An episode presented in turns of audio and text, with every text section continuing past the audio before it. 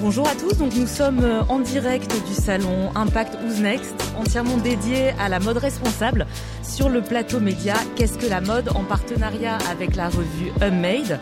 Euh, donc on est accueilli par euh, l'agence artistique La Cour Paris sur le salon et donc on met en place durant quatre jours un plateau média pour questionner la mode avec ceux qui la façonnent et donc réfléchir aux problématiques et aux enjeux de la mode responsable aujourd'hui. Donc moi je suis Cécile Jeanne, donc je suis euh, fondatrice, rédactrice en chef de la revue Unmade. Je serai accompagnée également durant ces quatre jours par Elsie Pommier, fondatrice du podcast Qu'est-ce que la mode? Et comme première invitée, on est ravi d'accueillir aujourd'hui Muriel Robin, qui est déléguée générale euh, de l'association Cover euh, et qui a créé donc l'association qui a créé le label Bien apporté. Bonjour Muriel, merci beaucoup d'être avec nous.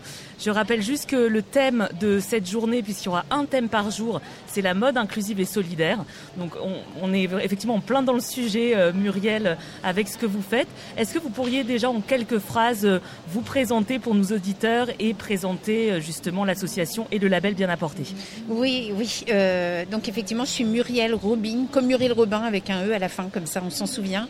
je suis présidente donc de l'association Cover Dressing. Cover, ça signifie collectif autour du vêtement ergonomique.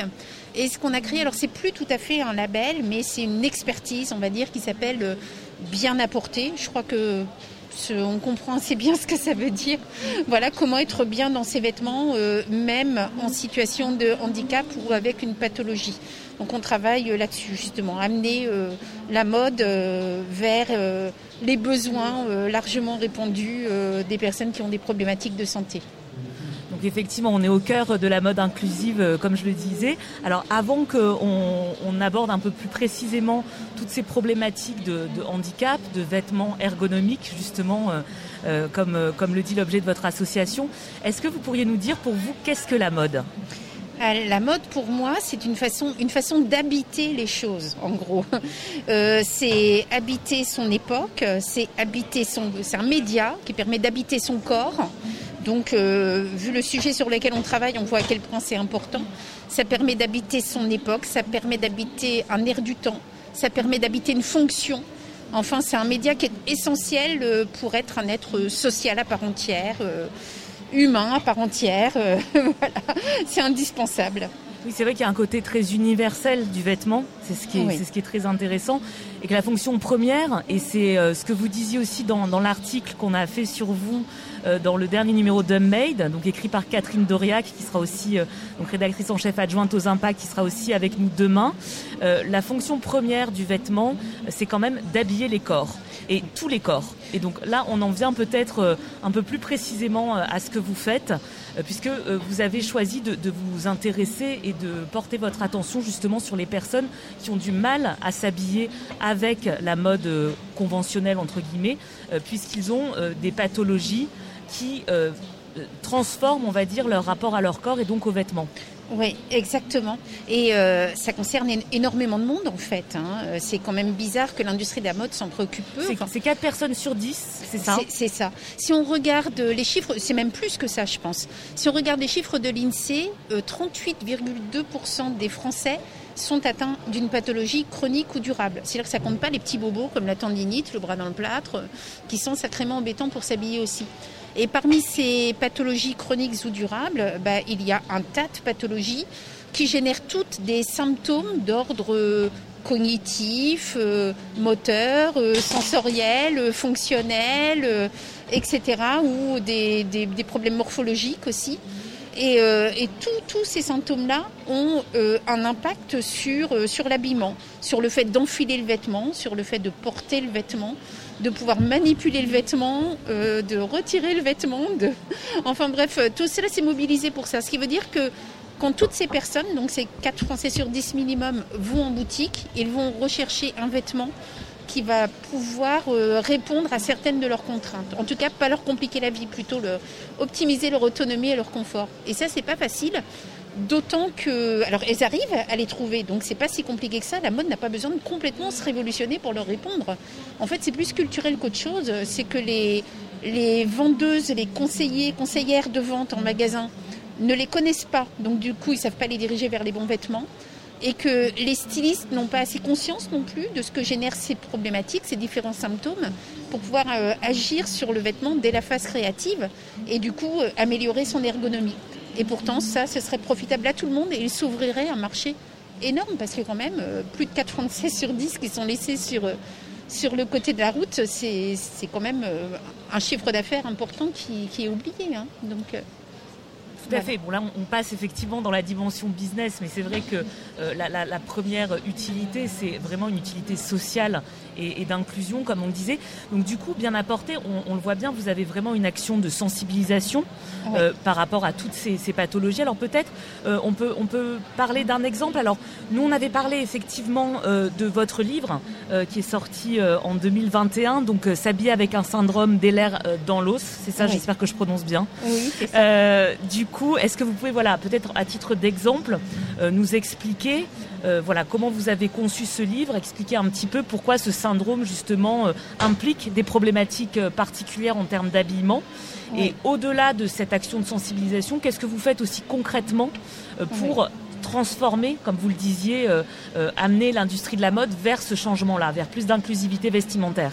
Oui, euh, bah, je vais peut-être commencer par répondre à la deuxième question. D'accord, très bien, on peut tout à fait. c'est vrai que du coup, ça, ça, fait beaucoup, mais effectivement. Euh, oui, en fait, on, travaille dans deux directions. Euh, notre axe qui est devenu principal depuis le premier confinement, parce que c'est quand même celui qu'on a pu développer le plus aisément dans ce contexte-là, c'est vraiment de faire du lobbying, de la sensibilisation et de la formation auprès des marques de prêt-à-porter de façon à bien leur apporter la connaissance de cette clientèle oubliée euh, de leur part euh, pour qu'ils puissent donc euh, intégrer ces différents besoins et dans l'accompagnement et le conseil et aussi dans la création vestimentaire.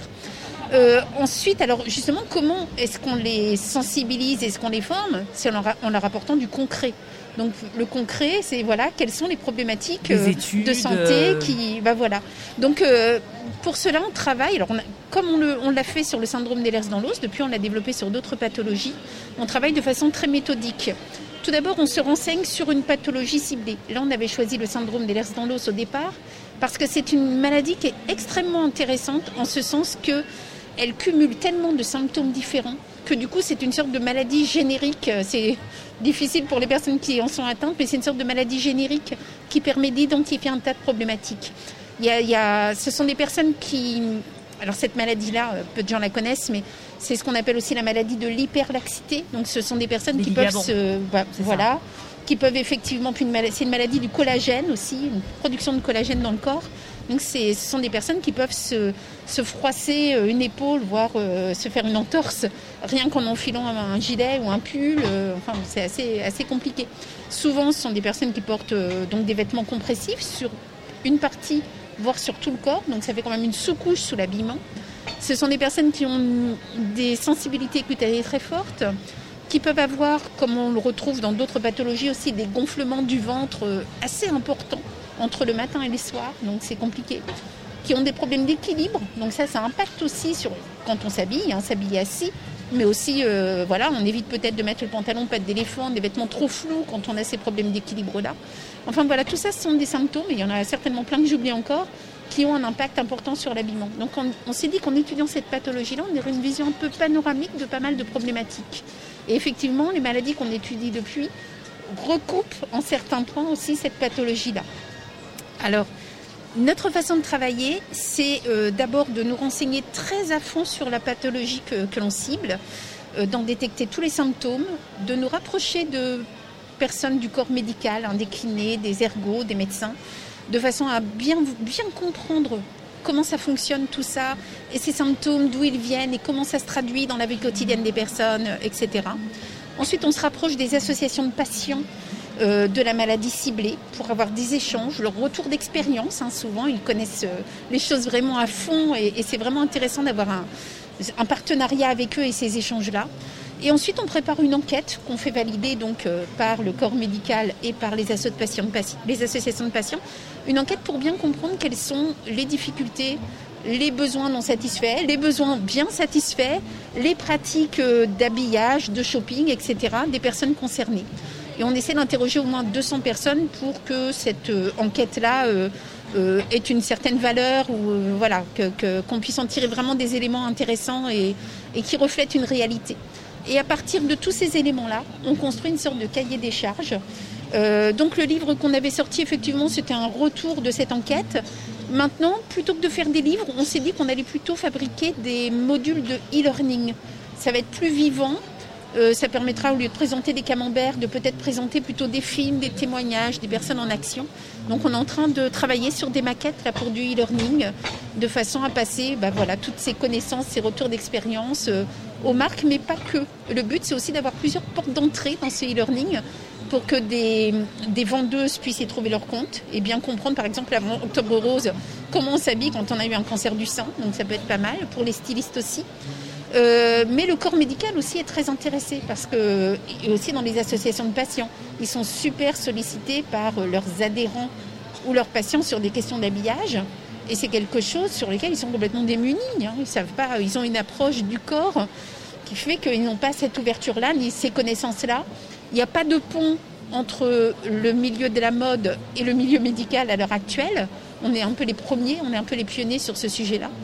Euh, voilà, donc nous, l'objectif, c'est vraiment de fabriquer des cahiers des charges qui sont la base d'un enseignement qu'on va leur passer à tous euh, par l'intermédiaire de ce e-learning qui va nous permettre d'avoir un impact démultiplié. Euh, voilà, parce que nous, on est une petite structure, donc le numérique va vraiment nous aider à, voilà, à parler à plus de monde. Et donc du coup, voilà, c'est vrai que votre, votre livre s'habille avec un syndrome d'Ehlers dans l'os, dans l'os, c'était donc un peu un pilote. Oui. du coup, qui est-ce que vous avez pu euh, toucher justement avec ce livre? Est-ce que euh, justement, parce qu'on on voit bien effectivement que votre mission est, très très importante, est-ce que les marques sont réceptives? Euh, Comment vous, vous comment vous vous organisez justement pour approcher ces marques, pour réussir à, les sensibiliser à toutes ces questions? De manière assez, assez pragmatique en fait Oui, bah, alors en fait on pourrait dire que quelque part on a un, un petit décalage, nous, c'est qu'on est, on est une petite structure qui fonctionne avec peu de moyens, que des bénévoles, etc. Mais des passionnés, hein, par contre. Oui. Donc, euh, et on a euh, vraiment une expertise qui commence à être sacrément solide, dont on est très fiers parce qu'en plus on part de rien.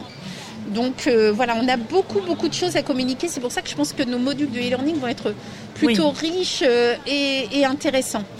Alors, euh, après, j'ai oublié la question. la question, c'était comment, comment justement euh, cette expertise-là, vous arrivez à la promouvoir auprès des marques?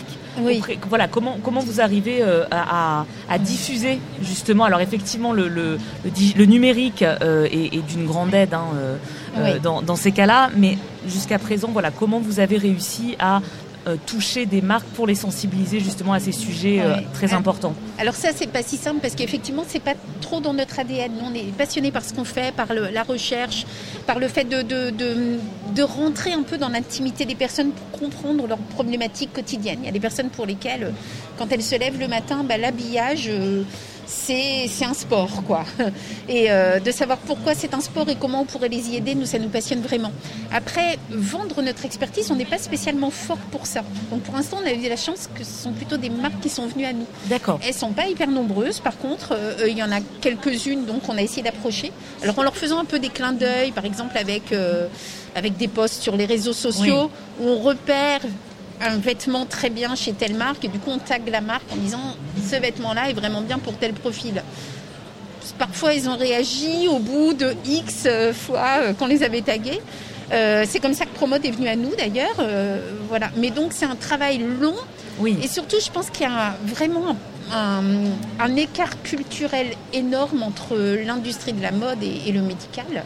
Donc euh, pour l'instant, il reste assez sceptique. Leur approche du corps est vraiment très très éloignée de celle que l'on amène. Voilà. Euh, mais c'est en train de changer. On le voit avec les stylistes de Chantel, les stylistes de, de Promode. Euh, Donc ça, c'est deux, deux, marques avec lesquelles vous travaillez. Avec lesquelles on travaille, tout à fait. Pour, et eh ben pour toutes les stylistes, là, c'est vraiment un défi que de pouvoir répondre justement à un cahier des charges un peu, un peu resserré. Ça permet finalement d'être plus créatif hein, quand on a un cadre qui est comme ça euh, bien déterminé. la contrainte, elle, stimule effectivement la créativité beaucoup. Et, oui, et en plus là, il y a le sens qui s'y ajoute. C'est là, on va habiller des femmes ou des hommes qui ont qui, en ont besoin, qui ont du mal à trouver. Et puis, eh, on leur donne conscience aussi de la portée thérapeutique du vêtement, hein, qu'on a commencé à aborder tout à l'heure.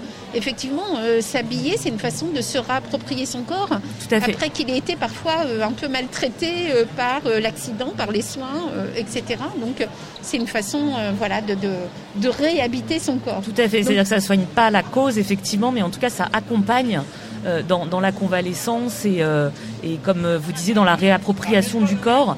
C'est sûrement euh, assez manifeste. Euh, c'est sûrement assez manifeste euh, dans le dans le cas du cancer du sein. Donc peut-être on peut on peut en dire quelques mots aussi puisque j'imagine que c'est une des pathologies sur lesquelles vous avez aussi travaillé. Oui, tout à fait. On peut dire qu'on connaît très très bien la, la maladie effectivement. oui, c'est très important pour ces femmes de se réapproprier leur corps parce que parce qu'il y a eu comme une mutilation du corps. C'est comme ça qu'elles le vivent, hein, avec euh, l'ablation totale ou partielle d'un sein. Et ça, ça pose des, ça transforme complètement la silhouette. Donc effectivement, après, quand elles vont en boutique, bon bien, et qu'elles présentent, qu'elles expliquent, parfois elles disent qu'elles ont eu un cancer du sein à la vendeuse, surtout quand c'est Octobre Rose, bon bah là elles osent un peu plus euh, en parler. Mais voilà, en face, souvent la vendeuse ne sait pas que du coup il y a euh, il y a des difficultés avec le col. Voilà, les femmes ont besoin de choisir un col qui, qui va bien cacher la cicatrice ou que quand elles vont se pencher, on ne va pas voir qu'elles ont un soutien-gorge avec une prothèse dedans, etc. Euh, elles vont rechercher aussi euh, des motifs, par exemple, qui vont un peu, un peu flouter ce, cette éventuelle dissymétrie mammaire qu'il peut y avoir, parce que même quand on a, c'est quelque chose on ne s'en rend pas compte, mais même quand une personne porte une prothèse du sein, euh, le, volume n'est pas tout à fait le même que l'autre sein. Et surtout, la réaction n'est pas la même. Quand on se penche, on a un sein qui est plus mou, l'autre qui reste dur. Donc, euh, c'est pour ça qu'elle cherche aussi parfois des, petits volants, des choses devant qui vont un petit peu cacher tout ça. Euh, souvent, ce qu'on ne sait pas aussi, c'est qu'elles ont un bras qui a gonflé, parce que bien souvent, l'opération du sein s'accompagne de retrait de ganglions sous les selles et ça génère ce qu'on appelle un lymphœdème du bras. Et quand on doit s'habiller avec un bras euh, qui gonfle plus ou moins, qui peut avoir une différence de volume entre le, matin et le soir, bon bah là il faut choisir aussi le vêtement euh, avec une emmanchure, une manche, euh, voilà, qui vont nous mettre suffisamment à l'aise.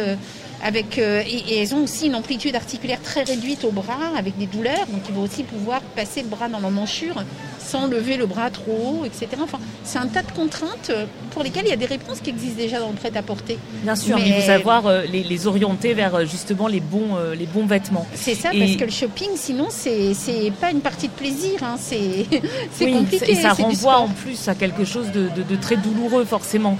Et il y a une problématique aussi sur la lingerie.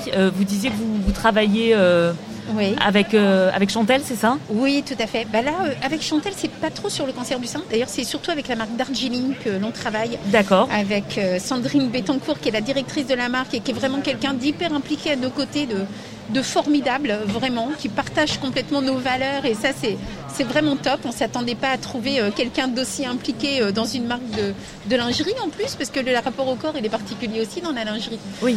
Et on a beaucoup travaillé, on continue ce travail d'ailleurs. Bah, déjà sur un, soutien-gorge qui se fermerait devant d'une seule main, par exemple. Bon, ils sont toujours en train de travailler sur des prototypes, mais on, commence à avoir des choses vraiment sympas qui sortent. Et puis, euh, il y a aussi une problématique sur laquelle on a, on a travaillé, c'est euh, justement sur le syndrome d'Ehlers dans l'os. Comme je disais tout à l'heure, les femmes concernées, elles portent souvent des vêtements compressifs, donc des compressifs médicaux sous leurs vêtements. Et il se trouve que sous ces vêtements compressifs, normalement, on ne peut pas porter de lingerie. Sauf que la plupart de ces femmes ont une peau tellement sensible qu'elles sont allergiques à la matière dont sont composés ces compressifs. Alors du coup, on a travaillé sur des possibilités de lingerie presque, presque insensibles, enfin tellement fines et tellement douces. Hyper hypoallergéniques. voilà, exactement. Et euh, il y a des choses qui commencent à être vraiment intéressantes chez Chantel de ce côté-là, quoi. Enfin, chez, chez Darjeeling plus précisément. Voilà, on, voilà, ne serait-ce que leur gamme soft stretch déjà, elle est, assez, euh, assez satisfaisante. Pas mal de femmes l'ont porté sous leur compressif et du coup ça se supporte très bien. Euh, voilà, c'est bon, donc c'est bien, ça fait, ça fait une sous-couche à la sous-couche. C'est ça, et puis au moins ça prouve effectivement que ça avance, même si, comme vous disiez, ça avance pas aussi vite qu'il faudrait. Mais en tout cas, il y, a des, y a des avancées, il y a des marques qui se saisissent de ce sujet-là. mais par exemple, Soft Stretch, ça existait déjà cette, cette gamme-là. Hein. C'est pas nous qui l'avons inventé. Oui. Mais du coup, ce qui est important, c'est que nous, on a apporté la conscientisation qu'il y avait en France, euh, quand même, euh, cette maladie-là, elle touche 500 000 femmes en France, quasiment que des femmes. Donc c'est quand même énorme, c'est quand même du monde derrière. On a pu les conscientiser de, des problématiques quotidiennes d'habillage de ces personnes-là. Et puis, euh, voilà, leur expliquer bah, que dans leur lingerie, il y avait déjà des pièces qui existaient qui pouvaient être satisfaisantes et qu'il serait bon de promouvoir auprès de, cette personne, de ces personnes-là qui cherchent des solutions et qui ne savent pas qu'elles existent. Voilà, il y a vraiment une histoire de lien, de pont, de oui, communication de tisser, tisser des, tisser des, des, liens et, construire des passerelles entre. Euh, il faut que les marques elles osent parler aux personnes qui ont une problématique de santé. Comme je disais tout à l'heure, euh, pour l'instant c'est pas dans leur valeur. Euh, leur valeur, c'est de parler hédonisme, légèreté, look, fashion, style, etc. mais il faut aussi qu'elles osent poser aux personnes qui ont qui ont une problématique de santé. J'en parlais dernièrement à une marque homme. Euh, je lui proposais de travailler avec nous sur la chemise de l'homme ayant la maladie de Parkinson, puisqu'on commence à travailler dessus. Euh, et qui, qui, en fait était réticente pour des problèmes d'image, qui me disait oui mais on veut rajeunir l'image de la marque, etc. Mais je je pense que justement si vous voulez attirer même les hommes jeunes, ils seront très touchés par le fait que vous vous préoccupiez de la façon dont son grand-père peut s'habiller. Donc euh, je crois que c'est important, il ne faut pas avoir peur de ça maintenant. Il ne va pas y avoir de problème d'image parce qu'on parle de problématiques de santé. Au contraire, on aura, je crois, l'image d'une marque qui est responsable, qui se préoccupe des vrais gens et qui a envie euh, d'habiller les vrais gens et non pas de créer des vêtements qui ne servent qu'à une forme de communication. Voilà, vraiment habillé, quoi. Revenir aux fondamentaux. comme, dit Audrey Millet, fabriquer le désir, ce qui est, qui est le, la fonction entre guillemets première de la mode euh, aussi, mais c'est vrai qu'il y a aussi le, le, habiller les corps et donc la, la notion d'usage, elle, elle euh, revient vraiment avec ce que vous faites et effectivement c'est euh, c'est fondamental euh, même si on voit bien qu'effectivement il y a encore euh, pas mal de travail. Là on est sur un salon entièrement dédié à la mode responsable et engagée. Et c'est vrai qu'on voit peu d'initiatives en lien avec l'inclusivité vestimentaire sous l'angle du, du, handicap. Donc voilà oui tout à fait. Mais c'est parce que c'est pas simple c'est parce que c'est pas simple. Et comme vous dites c'est c'est pas forcément dans l'ADN de la mode au départ alors que pourtant l'habit, il est là pour protéger le corps. Hein, donc, euh, eh c'est ni dans l'ADN de la mode, ni dans l'ADN, on peut dire, du, du secteur du handicap. Euh, puisqu'ils ont une approche du corps qui du coup est très mécanique, euh, très médicale. Et voilà, c'est dans l'ADN de personne, donc il y a un moment où il faut, rassembler et, c'est ça aussi, créer une mode plus inclusive. Oui du coup, pour, euh, pour terminer, alors j'ai deux questions. La première, euh, effectivement, vous avez parlé là de, de, vos études récentes, notamment sur la maladie de Parkinson. Est-ce que vous avez d'autres projets en cours, euh, des choses à annoncer qui... Alors la maladie de Parkinson, je veux bien annoncer qu'on cherche une marque de, de mode surtout masculin pour travailler dessus. Enfin, c'est intéressant pour euh, les femmes aussi, mais voilà, parce que là aussi, il y a un tas de, problématiques euh, qui se posent hein, en termes de, posture, euh, en termes de, de, coordination pour les boutonnages, etc. Enfin, il y a beaucoup de choses. c'est toujours beaucoup plus complexe que ce qu'on imagine, mais on a travaillé aussi sur le lymphodème, mais on n'a pas tout à fait terminé. Alors là, le lymphodème du bras pour le cancer du sein, mais aussi le lymphodème des membres inférieurs, voilà, qui doit toucher, je crois que c'est près 50 000 personnes ou 60 000 personnes en France. C'est pas évident hein, de, voilà, de, s'habiller quand on a euh, une jambe qui fait le double du volume de l'autre.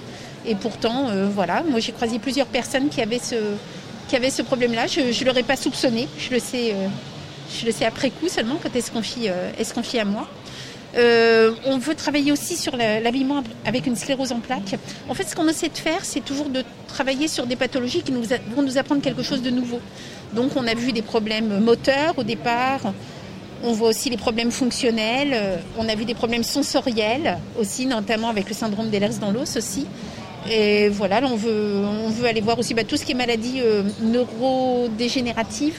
Donc avec la maladie de Parkinson, la euh, sclérose en plaques, euh, bah, voilà, des problèmes cognitifs du coup aussi. Voilà, on essaie de travailler sur tout ça de façon à avoir une vision panoramique des choses et pouvoir faire justement des, formations qui abordent, voilà, qui abordent. Ça c'est la prochaine étape. Euh, et vous espérez pouvoir sortir les premières prochainement Alors prochainement, il faut. Non, on a. Bah, comme on fait tout sans euh, réel financement, Oui, du coup, ça même si on a la temps. Fondation de France, par exemple, qui nous a accompagnés dernièrement, et ça c'est vraiment chouette, euh, on a beaucoup d'outils à fabriquer. hein. En ce moment, on a une application mobile euh, en préparation. Je pense qu'on a encore, on en a pour euh, une année encore. J'espère qu'on pourra sortir la version cancer du sang pour Octobre Rose prochain, mais j'en suis pas encore certaine. Euh, J'espère, on va tout faire pour. Ok. Et donc le e-learning, oui, je pense qu'il faut compter euh, peut-être huit mois aussi avant qu'on en- ait quelque en chose tout de prêt. en 2022, euh, Euh, oui, c'est ça. On va dire que sur 2023, pour nous, c'est une année, c'est le feu d'artifice. Ça, c'est clair. On va sortir beaucoup, beaucoup de choses. On Et va- voilà, pour l'instant, on continue donc à travailler plutôt. euh, euh, voilà, le- le- les choses qui Les ne se voient pas trop. euh. Voilà, la recherche et le développement, euh, l'expertise, donc la formation sous forme d'ateliers de recherche-action, comme on le fait avec Promode et, et, avec avec Darjeeling.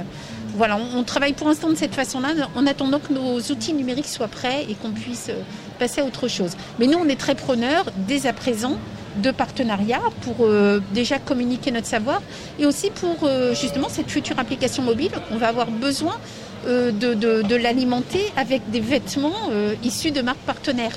Donc on peut déjà nous commencer à nouer des partenariats avec des marques pour préparer tout cela. Et donc, pour euh, suivre vos actualités, on va suivre euh, tout ça de, de très près. Vous avez un site internet? Euh, oui, on a alors on a deux sites en internet. attendant l'application mobile aussi. C'est ça. En fait, tout est sous le nom de Bien Apporté. Nos réseaux sociaux, que ce soit Facebook, pas pas Instagram, cover, pas l'association cover, mais bien apporté. Ouais, voilà, bien apporté en trois mots donc. Euh, et euh, pour le reste, pour le site, on a un site euh, qui s'appelle bienapporté.com. Alors ça, c'est une sorte de, de réseau social qu'on a lancé malheureusement juste avant le, premier confinement. Donc du coup, euh, mais en fait, c'est un réseau social où toutes les personnes qui ont envie de, parler d'un vêtement qu'elles ont trouvé chouette malgré leurs problématiques de santé est facile à utiliser pour d'autres personnes ayant la même problématique, bah, elles peuvent l'échanger euh, sur ce site-là. Euh, je pense qu'on va l'intégrer à notre appli par la suite. C'est pour ça que pour l'instant on n'en parle pas beaucoup, mais en tout cas il est utilisable. Et on a un autre site qui s'appelle blog.bienapporté.com. Et là en fait ce sont plutôt des articles de veille qu'on fait quand on voit des, initiatives intéressantes, euh, des, personnes qui partagent les mêmes valeurs que nous, ben, on les valorise avec plaisir sur ce blog. Ça nous permet aussi de faire une veille et d'aller trouver aussi de futurs partenaires donc pour euh, les autres activités que l'on développe. Et justement, ma dernière question pour euh, conclure, est-ce que vous avez justement euh, des, des- des recommandations à faire à nos auditeurs de lecture, de documentaires sur ces sujets-là? Alors, peut-être euh, des choses que vous avez déjà mises en avant sur, euh, sur votre blog, qui est déjà, je pense, une, une bonne source d'informations. Oui. Mais voilà, pour... euh, Alors, si vous avez euh, en tête, alors peut-être pas... pas Alors, des recommandations, je vois pas exactement ce que tu veux dire par recommandation, mais moi, il y a C'est- une chose que je C'est-à-dire des, rêve. des- des films, à des documentaires à, recommand- à recommander, des lectures à recommander, Ah oui, alors là, sur ce sujet-là, ça va pas être évident parce qu'il n'existe pas grand-chose. ou même Donc, euh, de bon, manière plus générale sur, euh, Ouais. sur, euh, sur le vêtement, sur la mode. euh, en tout cas, moi, j'adorerais une chose, c'est qu'il existe, par exemple, une émission de télé ou, ou un journal ou un podcast, ou voilà, mais qui se, consacre justement à valoriser, comme nous on essaie de, le faire, euh, bah, des vêtements. Euh, J'imagine, je, pense à une, une vieille émission des années 80 qui s'appelait Froufrou. Eh bien, j'imagine bien une chronique façon froufrou où on amène plusieurs fringues en disant, bah voilà, on a repéré, il y a telle fringue chez telle marque et euh, Cécile, qui est hémiplégique, a réussi à l'enfiler comme, enfin, très facilement. Enfin, c'est une vêt- vêtement très cons- confortable, voilà. Et tel autre vêtement qu'on a trouvé chez telle marque qui a tel et tel atout pour une personne ayant une sclérose en plaques. Enfin, je pense que, en fait, euh, changer la donne changer la perception euh, que l'on peut avoir de la maladie par rapport à à l'habillement, etc. La, mode peut être un super média pour sensibiliser et, euh, on va dire, euh, normaliser le rapport à la maladie et au handicap. Donc ce serait pas mal, en fait, d'utiliser ça pour en faire peut-être des émissions, des articles, des documentaires, des... euh, voilà. Tout à fait, oui, parce qu'on voit effectivement que c'est tout nouveau, comme vous le disiez. Et euh, en tout cas, ça rejoint euh, exactement ce qu'on défend nous, donc avec le podcast Qu'est-ce que la mode et la revue Make, puisque on considère qu'il faut aussi changer euh, le, la, façon dont les médias parlent de mode et de vêtements. Et c'est pour ça qu'on était vraiment très heureuse de vous accueillir aujourd'hui. Merci beaucoup Muriel. Et donc toutes les actualités à suivre sur les réseaux sociaux, donc bien apportées, et sur votre site et votre blog. Merci, Merci à tous. Merci Cécile.